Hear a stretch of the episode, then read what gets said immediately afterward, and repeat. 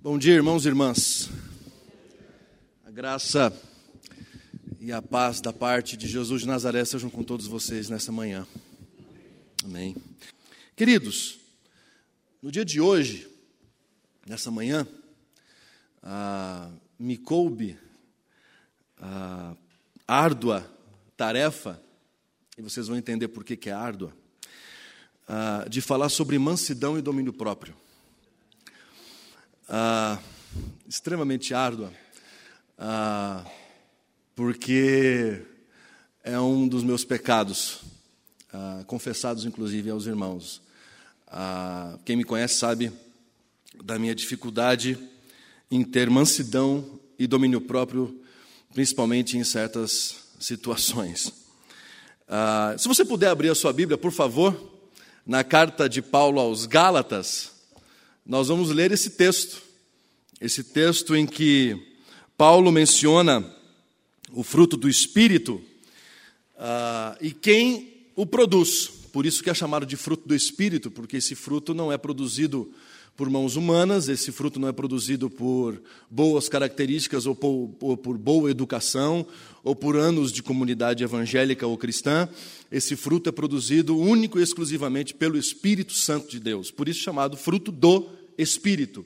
Em comparação e em contraste, aliás, não em comparação, mas em contraste com as obras da carne. E essa sim, produção uh, exclusiva nossa. Uh, leia aí, por favor, no verso, uh, no capítulo de número 5, o verso de número 22, que diz assim: Mas o Espírito produz este fruto: amor, alegria paz, paciência, amabilidade, bondade, fidelidade, mansidão e domínio próprio. Não há lei contra estas coisas. Quem já cresceu no interior ah, de estado ou já teve contato com a roça, ah, enfim, eu lembro aqui, talvez, da grande megalópole de Capinzal, presbítero Morosini, natural dessa cidade. Outra grande cidade como Rancharia, que existe, algumas pessoas aqui da nossa comunidade já visitaram, inclusive, passaram pelo portal de Nárnia e chegaram até lá. Ah, é muito costume nós ouvirmos a seguinte expressão em relação a um cavalo Pode montar porque ele é manso. Pode chegar pertinho dele porque ele é mansinho. Ele não dá coice. E muitas das vezes, quando a gente olha para esse texto, o texto que acabamos de ler, e quando lemos a expressão manso, logo nos vem a figura disso. Ou pelo menos na minha, no meu contexto ranchariense, a, a figura que me vem à mente é essa: de manso, de domado. Mas deixa eu falar para vocês que não é esse o sentido que o texto está dizendo. Não é, o texto não fala de manso como alguém domado. Manso, segundo as Escrituras, inclusive em comparação com o texto de Mateus, no capítulo 5, verso 5, que fala: Bem-aventurados os mansos, porque eles herdarão a terra. Fala de alguém que, afetado, aliás, uh, vítima, atingido pela maldade, não se transforma na maldade que o atingiu. O objetivo do malvado, segundo um pastor a Ed Renekiewicz, ele fala o seguinte, que o objetivo do malvado é fazer com que a sua vítima também se transforme na maldade que ele acabou de cometer. Se o malvado transforma o outro num igual, ele alcançou o seu objetivo. O manso é aquele que, atingido pela maldade, não se transforma em alguém malvado. Ele não se torna malvado. Então, manso não está falando aqui de alguém que não luta pelos seus direitos. Aqui o texto não está não tá falando de alguém que é ah, simplesmente alguém calado ou silencioso. Mas fala de alguém que, ao ver a maldade, reage a ela, não se transformando na própria maldade que está sendo afligido ou que está sendo afetado. Os irmãos estão entendendo isso que eu estou dizendo? Exemplos na Bíblia de gente mansa. Moisés, que a Bíblia chama de um homem manso. Só que nós temos alguns episódios interessantes na vida de Moisés que nos muitas vezes nos questiona essa questão da mansidão, se compararmos isso com a interpretação de compararmos a mansidão como alguém domado, como alguém manso, como o cavalo manso. Moisés várias vezes conversa com Deus questionando o próprio Deus, questionando a vontade de Deus. E muitas vezes desafiando a Deus, dizendo: Eu não saio daqui sem que o Senhor vá com a gente. A Bíblia o chama de homem manso. Um outro homem manso que a Bíblia comenta é o próprio Jesus de Nazaré, a mansidão encarnada, mas que não suporta não suporta o que estavam fazendo com o templo. E diz a Bíblia que faz um azorrague, que é uma espécie de chicote, e sai destruindo propriedades particulares, as barraquinhas. Imagina se Jesus começa a chutar as barraquinhas aqui do Lago da Ordem, que não é um contexto, um contexto completamente diferente. O que estava acontecendo é que essas barracas estavam dentro do pátio que era reservado para os gentios. Diga-se de passagem. Jesus estava ali restaurando a adoração dos gentios em relação a Deus. Porque a adoração, o lugar separado dos judeus estava preservado, os dos gentios não. E Jesus derruba as barracas, expulsa os comerciantes e diz: esta minha casa será chamada casa de oração, e vocês a transformaram num covil de ladrões. Um homem manso. Um outro homem manso que podemos também citar, apóstolo Paulo. Mas se você olhar o contexto da carta de Gálatas, você vai perceber que Gálatas é uma carta pesada. Aliás, é a primeira carta, segundo alguns comentaristas, historiadores, ah, como o próprio William Hendrickson comenta, o próprio John Stott, diz que a carta aos Gálatas foi talvez a primeira carta escrita do apóstolo Paulo, entre, as entre os anos 48 e 49 depois de Cristo. E ele bate doído com respeito aos legalistas e aos religiosos. Essa carta é uma carta que é, para o religioso, uma carta difícil de ler. Porque é uma carta que fala da prisão da lei e da liberdade em Cristo. Foi para a liberdade que Cristo chamou. Esse versículo está em Gálatas. Se você olhar uns versos ah, anteriores a esse que nós lemos do capítulo 5, Paulo vai estar falando sobre a questão da circuncisão. Olha o que ele fala no verso de número 11 em diante. Não precisa, ah, se você tiver com a Bíblia aberta, você pode olhar, mas caso não, não, não, tem, não tem problema. Irmãos, se eu ainda prego que vocês devem ser circuncidados, como dizem alguns, os tais, os tais religiosos, por que continuo a ser perseguido? Se eu não pregasse a salvação exclusivamente por meio da cruz, ninguém se ofenderia. Esses sujeitos que os perturbam deveriam castrar a si mesmos. Imagina o Cristo falando isso.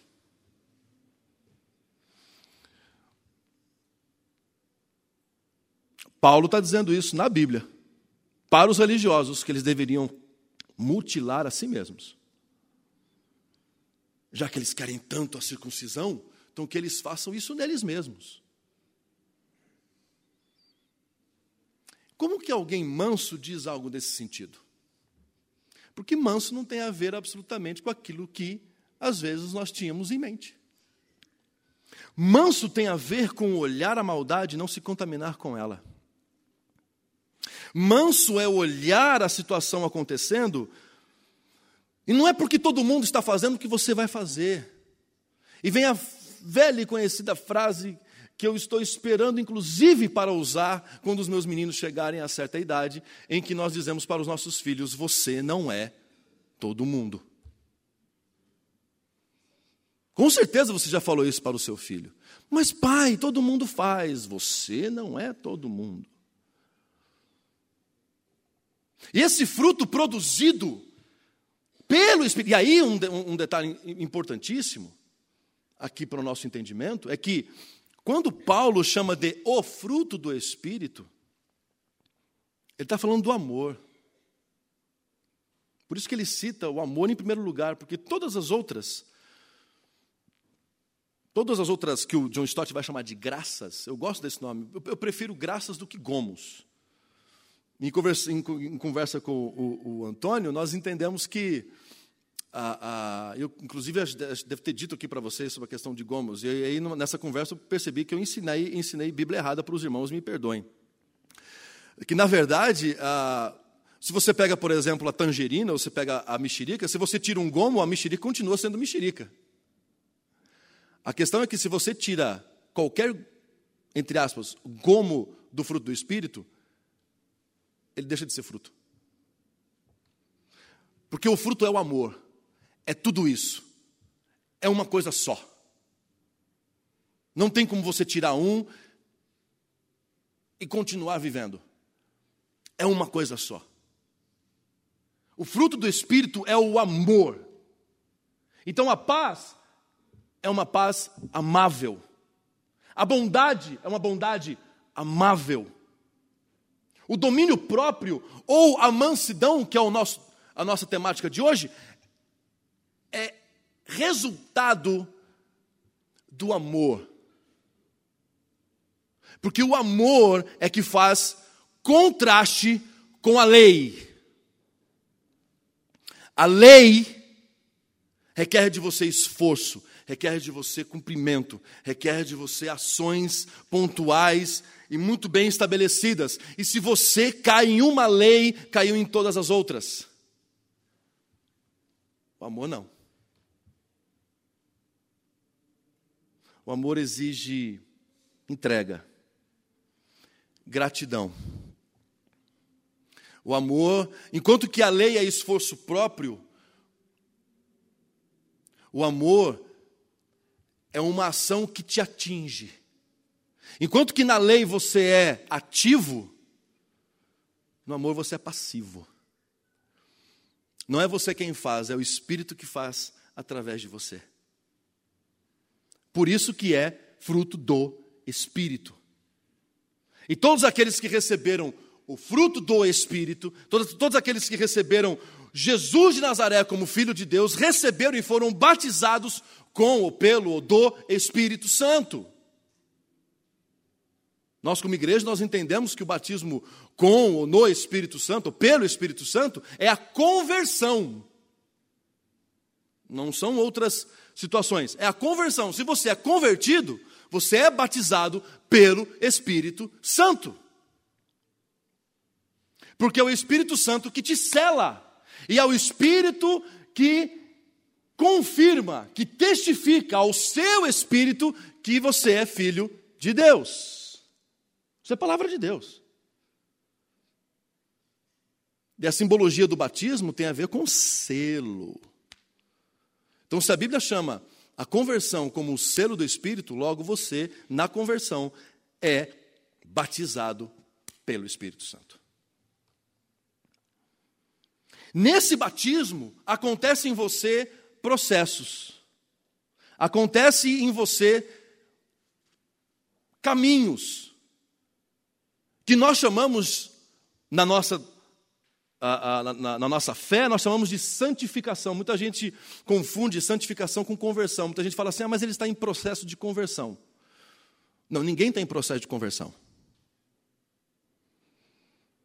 Ninguém está em processo de conversão está em processo de santificação. Conversão é na hora. Pá! Salvou.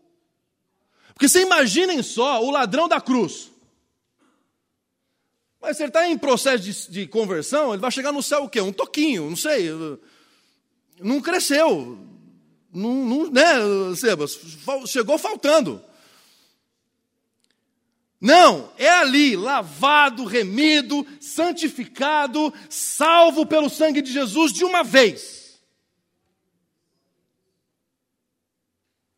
Aí o processo da santificação, que é um privilégio para aqueles que se convertem em vida, aqueles que se convertem na morte, vão para o, para o céu, estão lá, graças a Deus, estão desfrutando da graça de Deus, mas também não conseguiram o privilégio de desfrutar aquilo que eles já estão desfrutando plenamente aqui na terra, porque de repente a visão que a pessoa tinha da terra era uma visão pequena, era uma visão de sofrimento, e de repente, no processo de santificação, você descobre que Deus está por aí, que Deus está no governo, que Deus está se revelando o tempo todo e que a graça de Deus superabunda onde o pecado super, onde o pecado abundou. Nós temos o privilégio de vivos convertidos, nós temos o privilégio na santificação de olharmos para trás e percebemos o seguinte: como Deus tem nos sustentado até aqui. Se você olhar para trás na sua história, você vai perceber quantas batalhas impossíveis se apareceram diante de você. E hoje você está sentado aqui para contar a história de que você passou por ela, porque o bom pastor, ainda que você andasse pelo vale da sombra e da morte, você não, temer, você não temeu mal algum, porque ele estava com você.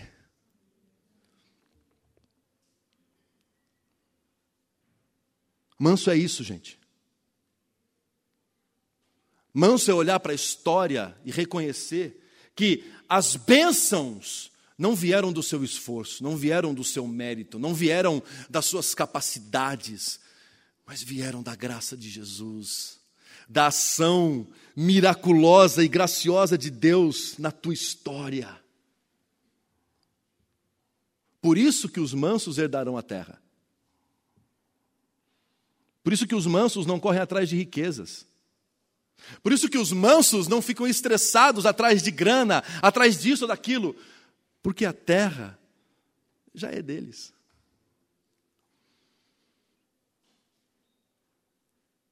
Eu não estou falando aqui, irmãos, de do estresse natural do dia a dia, do estresse que nos pega na esquina, eu estou falando do estresse que muitas vezes nós mesmos causamos. O Senhor Jesus, na mensagem da montanha, quando ele fala sobre ansiedade, ele fala antes da ansiedade, ele fala da raiz da ansiedade. Qual é a raiz da ansiedade? O dinheiro. Vocês não podem servir a dois senhores, porque se vocês amarem um, vocês vão abandonar o outro. Se vocês amarem o outro, vocês vão abandonar um. Vocês não podem servir a Deus as riquezas. Vocês não podem ter dois senhores. O manso sabe a quem, a quem serve. E aí, e aí, se você pegar o exemplo do cavalo, não no sentido de domar, de obedecer, e eu, eu quando criança, via o processo de doma dos cavalos, e às vezes me doía, porque os peões usavam ah, esporas e ficavam espetando o cavalo e segurando. E, e hoje, com outras técnicas de, que o pessoal tem conseguido domar sem precisar tanta violência. Mas nós podemos usar a questão de domar não como alguém que pode montar em cima da gente. Mas a gente pode usar o domar no seguinte sentido: que agora a nossa vida está sob o controle e o governo e as rédeas da nossa vida estão nas mãos de, que, de quem não vai montar na gente, mas vai caminhar do lado guiando. É o que Jesus chama ah, em Mateus de aprendei de mim, porque sou manso e humilde de coração, e encontrareis descanso para as vossas almas. O que Jesus está dizendo ali não é alguém que monta no outro, é alguém que anda do lado do outro. O jugo entre o selvagem e o manso. Aprendei de mim. Andem nos meus passos. Andem na minha no meu tempo. Me aprendam comigo. E o que eu estou dizendo para os irmãos aqui, é, é, estou frisando isso sempre, porque, enfim, eu, isso aqui foi falado para mim antes, entendeu? Eu estou falando isso para vocês porque isso aqui também está falando comigo. Porque eu, como ansioso, eu tenho a vontade e o desejo muito grande de ter o controle da minha vida na minha mão.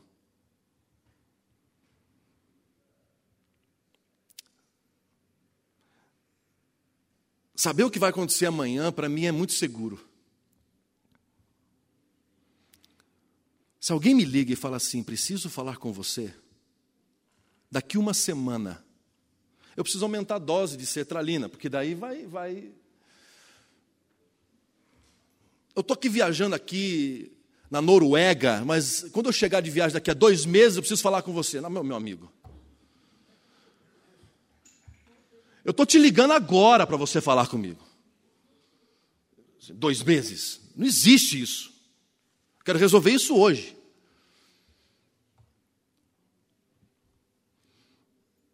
Aí você não consegue dormir.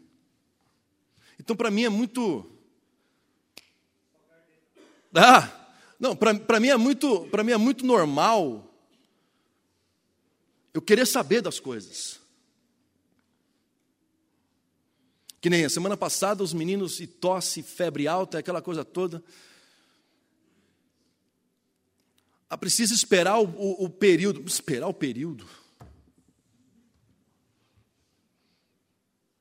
Mas que período? Não tem que esperar. Mas não tem um remédio que cura os meninos agora? Não, não, não. O processo é uma semana.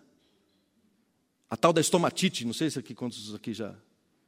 Então, terça-feira, terça ou quarta-feira, encerra a sequência. Porque lá em casa é o seguinte: lá em casa é em dupla. É assim: um pegou, o outro vai pegar. A gente já está acostumado com isso. Então não adianta, a gente tentou uma vez, primeira vez quando o Felipe pegou uma gripe, ele falou assim: não, agora o Felipe dorme nesse quarto e o Daniel dorme. Isso aí, sabe, pegadinha do malandro, isso aí não funciona. Os dois pegam. Então, quarta-feira encerra, terça-feira encerra o do Felipe, na sexta encerra o do Daniel. É assim.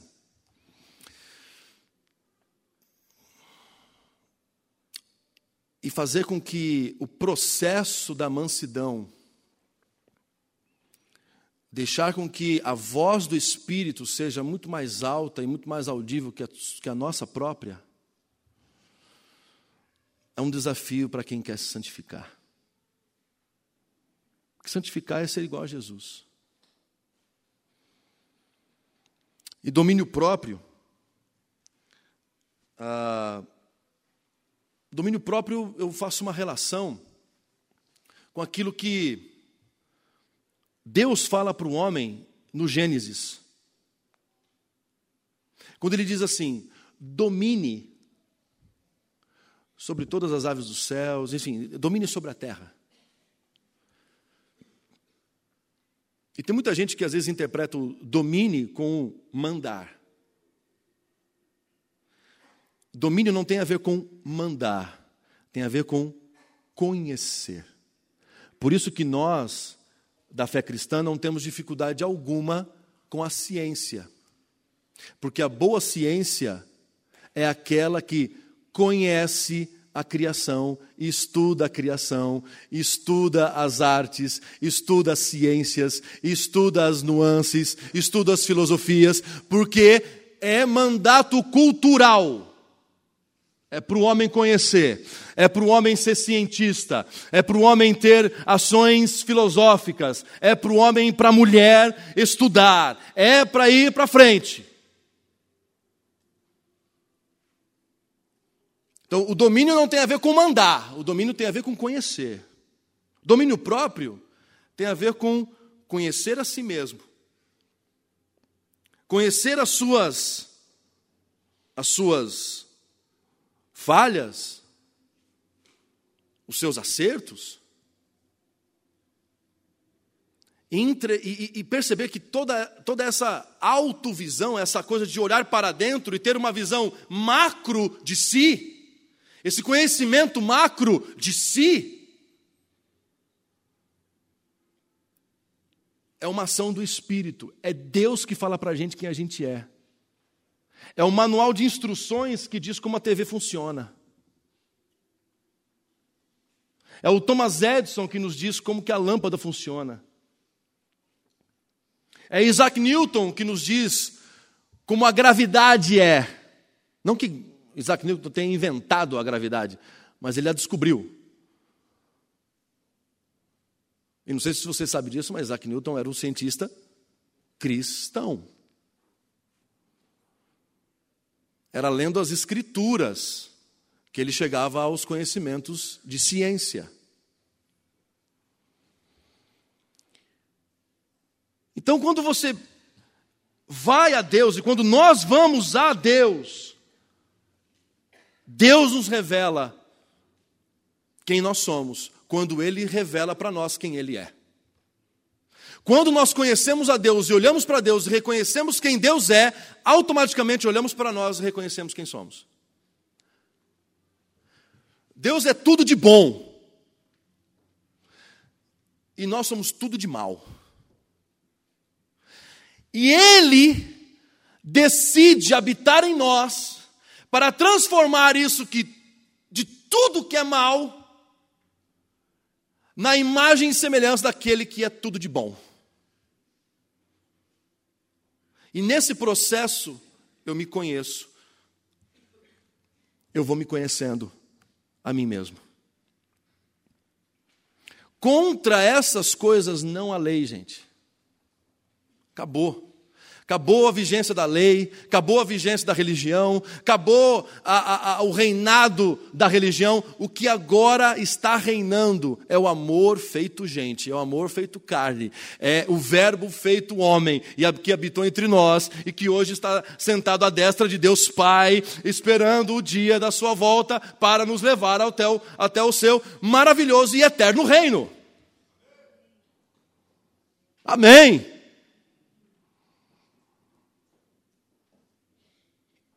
Essa graça nos foi dada, queridos. Então, mansidão e o domínio próprio não tem a ver com crendices populares.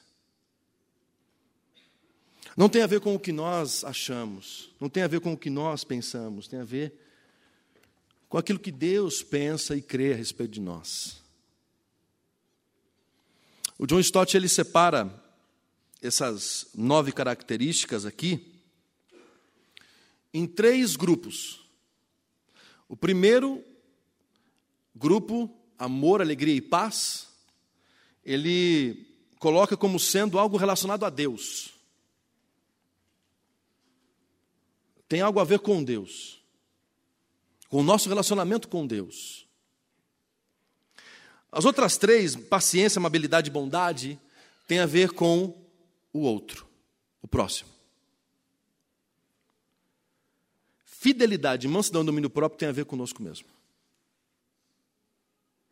Então, isso aqui, irmãos, por que eu estou dizendo isso? Porque isso aqui não é para você olhar para o outro e exigir do outro a mansidão, o domínio próprio e a fidelidade. Isso é para cada um de nós. Isso é interno. Isso é para nós. É para a gente olhar para nós mesmos. Não é para você buscar no outro a mansidão, ou exigir do outro a mansidão. Não é para você exigir do outro a fidelidade. Não é para você exigir do outro o domínio próprio. Aliás, não é para exigir nada de ninguém. Nós cristãos não exigimos isso de ninguém. Mas é algo que é para nós observarmos em nós mesmos a nossa natureza e no nosso modo de existir. Enquanto que amor, paz e alegria é algo da nossa relação com Deus, a paciência e a amabilidade a bondade em relação ao próximo, nós temos essa responsabilidade de olharmos para nós. É um exercício, está vendo como é um exercício completo? vertical, horizontal e interno. Que nós, como igreja, queridos, e eu acredito, e eu termino com isso, eu acredito que nós temos vivido dias de estresse muito profundo e muito, muito forte. As pessoas estão entrando em depressão muito rápido. Índices de suicídio têm aumentado.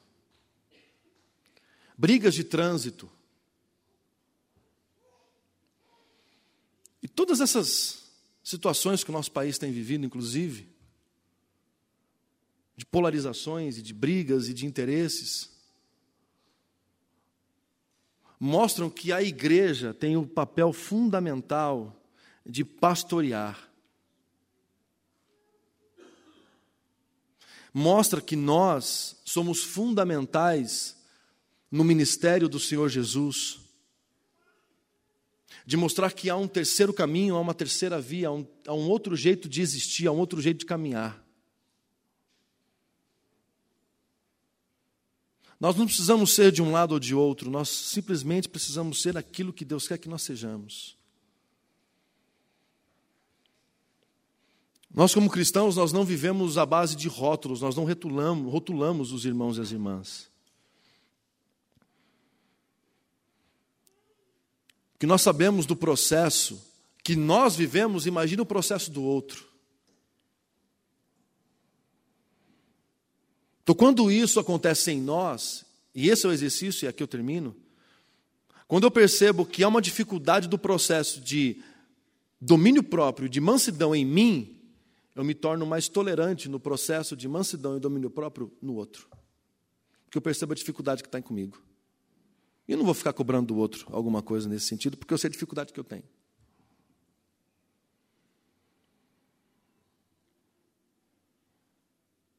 Então, que isso leve a você, meu irmão e minha irmã, a um novo nível de relacionamento com Deus, mais maduro. Que nós tenhamos mais maturidade no trato com os irmãos e com as irmãs. Que nós tenhamos mais sensibilidade e empatia ao processo do outro, ao sofrimento alheio. Eu digo mais, eu acho, eu já disse aqui que empatia é para os fracos. O ministério cristão é encarnação, não é empatia.